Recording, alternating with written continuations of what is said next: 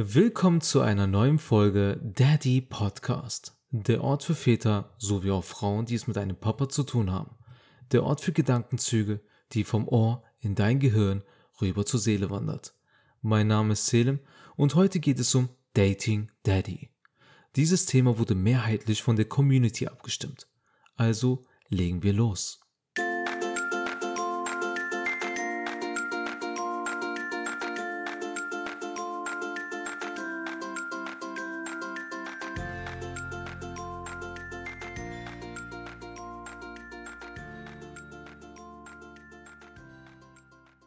Wir gehen drei Punkte durch, mit denen Daddys konfrontiert werden, wenn sie sich nach einer Trennung wieder daten wollen.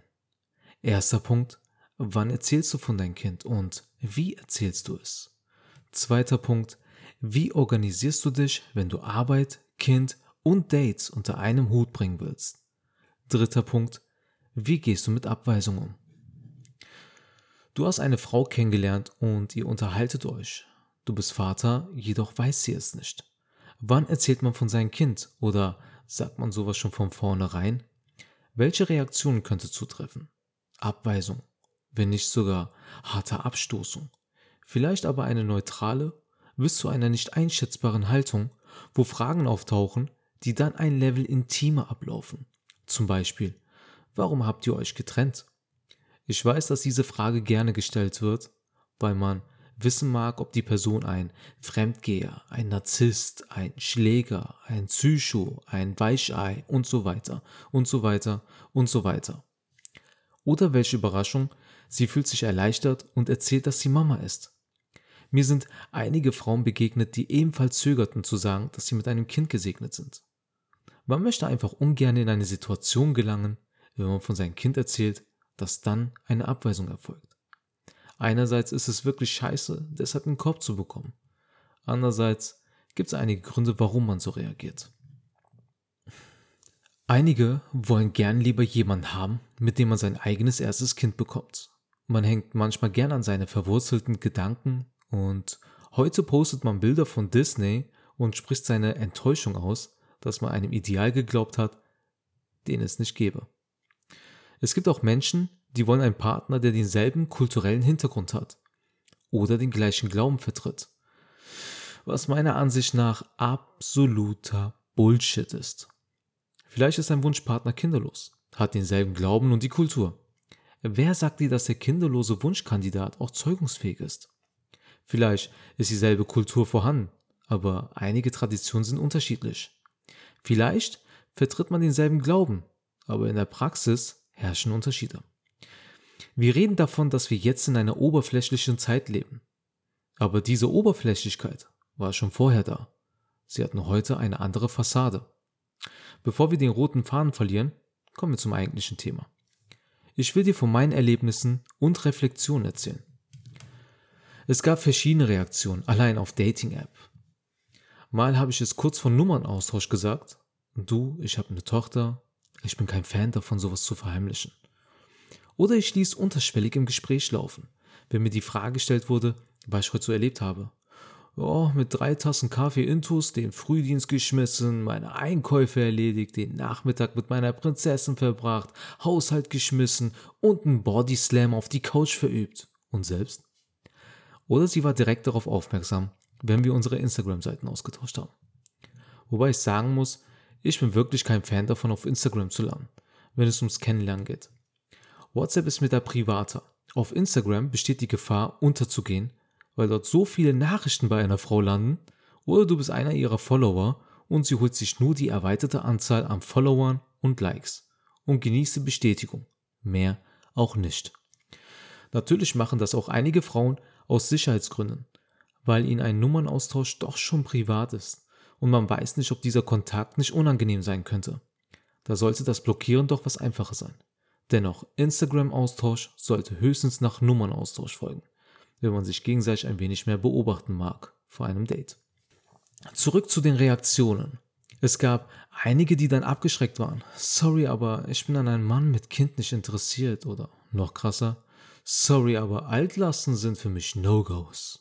Altlasten. Was für ein hartes Wort. Ein Kind ist keine Altlast. ein Kind ist ein Segen. Eine Altlast ist, wenn dein Ex dir noch im Kopf schwirrt und du charakterlichen Schwanzvergleich mit deinem neuen veranstaltest. Dann gab es noch welche, die vorher schlechte Erfahrungen gemacht haben mit Singlevätern. Zum Beispiel haben sie erlebt, dass die Ex da Probleme gemacht hat. Oder sie jederzeit sitzen gelassen werden kann, weil der Mann sich vielleicht dazu entscheidet, sich mit seiner Familie wieder zu vereinen. Oder der Gedanke, jetzt hat er ein Kind, der will mich sicher nur flachlegen.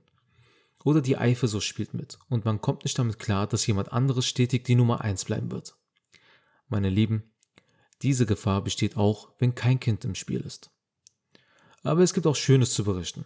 Manche sind direkt neugierig und fragen, wie alt sie sei und wie oft man sein Kind sieht. Oder sie geben selbst preis, dass sie Mama sind und finden es schön, jemanden kennenzulernen, der nachvollziehen kann, wie es ist, mit Kind jemand Neues kennenlernen zu wollen. Kommen wir nun zum ersten Punkt. Wann erzählst du von deinem Kind? Ich greife mal auf zwei Varianten des Kennenlernens. Entweder auf einer Dating-Plattform wie Tinder oder, was Frauen viel lieber bevorzugen, draußen im echten Leben. Du hast ein Match auf Tinder. Und bitte sei kreativ und beginn nicht mit Hi, wie geht's? Du musst dir vorstellen, eine Frau kriegt laufend Nachrichten und die meisten davon beginnen mit Hi, wie geht's? Okay, könnte man bei Tinder Bilder verschicken, würden sich einige sogar dies noch ersparen und direkt Dickpics schicken. Sei kreativ, geh auf ihr Profil ein, mag sie lesen, Tee oder Kaffee, dann schreib sowas wie also gerade lege ich eine Kaffeepause ein, denn das letzte Buch, das ich gerade lese, war ja doch nicht so aufregend, wie die Inhaltsbeschreibung es vorgab. Vorsicht, sag sowas aber auch nur, wenn du wirklich was liest. Denn authentisch ist mega wichtig in der heutigen Zeit.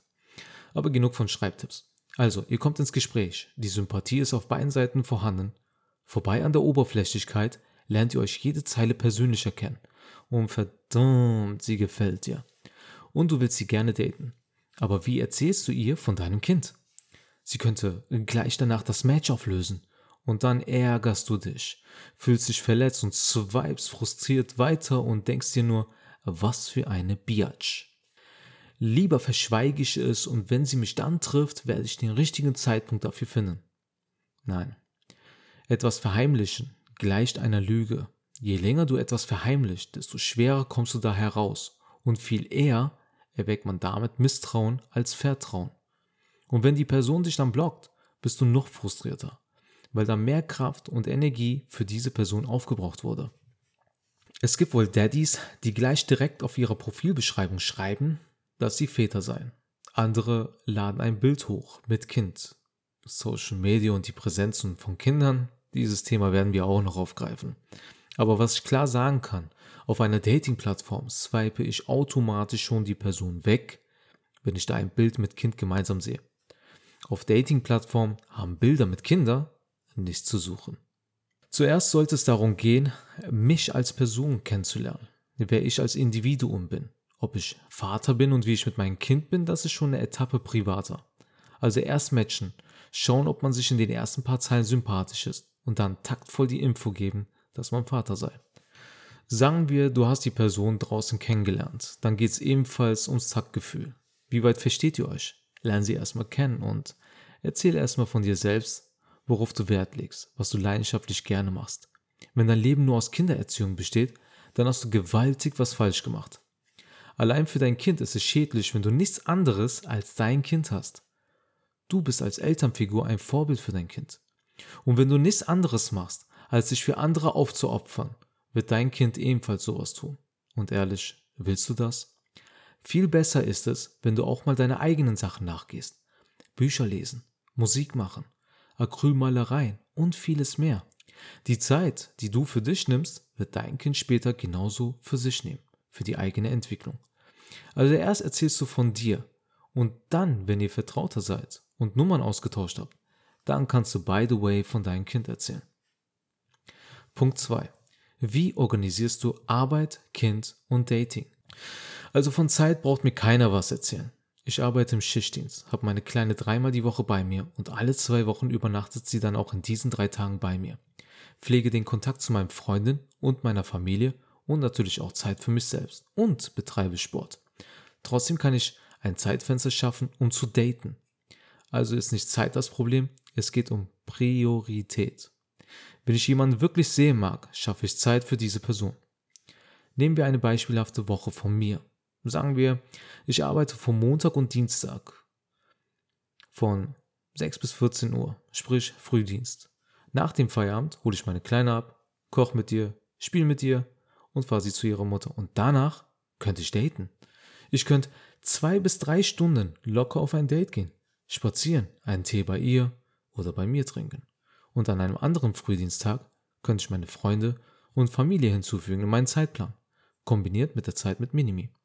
Sagen wir, Mittwoch und Donnerstag müsste ich den Spätdienst schmeißen. Also kann ich vormittags Sport betreiben, Haushalt schmeißen, Papierkram erledigen oder mit einem Date frühstücken. Oder mein Date von Dienstagabend ist bei mir geblieben und wir haben den Mittwochvormittag für uns.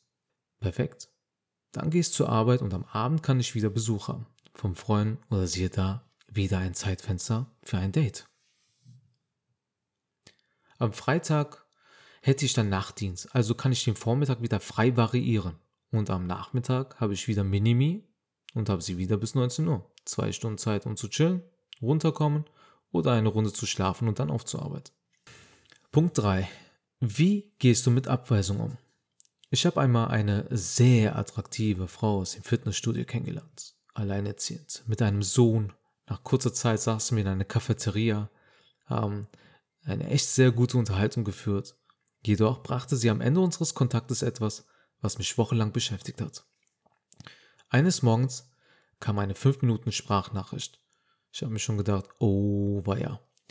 Ohne einen guten Morgen, ohne ein Smiley, eine 5 Minuten Sprachnachricht und hey, ihr Bild auf WhatsApp war auch nicht mehr sichtbar. Das kann nichts Gutes bedeuten. Sie brach den Kontakt mit mir ab und hinterließ eine Antwort, sagen wir mal nett ausgedrückt, gar nicht cool war. Sie kam nicht damit klar, dass ich so viel Zeit mit meinem Kind verbringe. Ich sehe, kaum Initiative von mir, sie treffen zu wollen, weil es zu sehr mit meinem Kind beschäftigt sei und sie auch keine Anziehung empfindet. Reflektiert kann ich mir schon vorstellen, warum ich keine Anziehung erzeugen konnte. Ich habe ihr keine Bestätigung und keine Signale gegeben. Wir konnten gut reden und auch flirten. Deswegen kam es ja erst zu einem Date. Aber mein Fehler war, dass ich sie zu sehr respektiert habe ich habe keine Initiative ergriffen für weitere Dates, weil ich sie nicht belasten wollte, da sie dem Job und ihrem Kind nachgeht. Da wollte ich nicht zusätzlich noch eine Belastung sein. Ein Grund, warum ich sage, ich habe sie zu sehr respektiert. Ich habe beim Date Abstand gehabt, mich gar nicht gewagt, sie nur mal leicht am Arm oder am Rücken zu berühren, weil ich sie als Mama zu sehr respektiert habe und bloß nichts Falsches andeuten wollte, dass ich von ihr nur das eine wolle. Als sie mich traf, war sie nicht nur eine Mutter. Ich hätte sie als attraktive Powerfrau, die ich legitim auch körperlich anziehend empfand, ansehen müssen. Aber vorher war ich erstmal sehr verärgert darüber, dass man empfand, dass ich zu viel Zeit für meine Kleine aufbringe und sie mir keine Gelegenheit zur Antwort gab und mich plötzlich blockierte. Mein Selbstwert war erstmal angekratzt. Sowas kann einem Daddy widerfahren mit Kind. Aber wie geht man mit Abweisung um? Nun, grob würde ich sagen, es lag nicht an mir. Es lag an ihr. Vor dem Abbruch hätte man den Weg der beidseitigen Kommunikation aufnehmen können. Aber sie hat da für sich selbst einen Weg eingeschlagen. Das Einzige, was ich mir vorwerfen kann, war, dass ich das Flirten und Anziehen bei ihr verbockt hatte. Also wenn man abgewiesen wird, dann sollte man nicht zu sehr sich darüber den Kopf zerbrechen. Next. Eine andere Person wird dich zu schätzen wissen, dass du Zeit für dein Kind nimmst. Einen Kopf zu bekommen weil man ein Kind hat, kann frustrierend sein, das stimmt. Aber was genau bringt uns dieser Punkt der Frustration? Es gibt so viele Faktoren, über die man sich den Kopf zerbrechen kann. Findet sie mich nicht attraktiv genug? Bin ich zu dick oder zu dünn? Zu klein? Gefällt ihr mein Style nicht? Findet sie mich nicht intelligent genug? Und so weiter und so weiter und so weiter. Die Liste ist lang und erreichen tun wir im Endeffekt damit gar nichts. Da ist eine Quelle des negativen Vibes geworden. Nimm Abstand davon und begebe dich an einen Ort oder eine Person, die dich positiv stimmt. Das war's auch mit dieser Folge. Ich hoffe, du konntest dich zurücklehnen, die Minuten mit mir genießen und würde mich freuen, wenn du in der nächsten Folge auch dabei bist. Wenn du gerne mitentscheiden willst, was als nächstes auf diesem Podcast thematisiert werden soll, dann schreib mir auf Instagram unter Seelenpapa oder mach mit, wenn ich in den Stories meine Umfragen starte und sag nun Daddy Over.